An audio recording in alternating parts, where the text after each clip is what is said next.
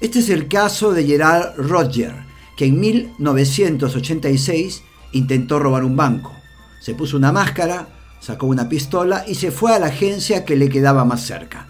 Se acercó a una ventanilla y para no hablar le dio a la cajera una nota y una bolsa. En la nota decía que le depositara 3 mil dólares y así fue.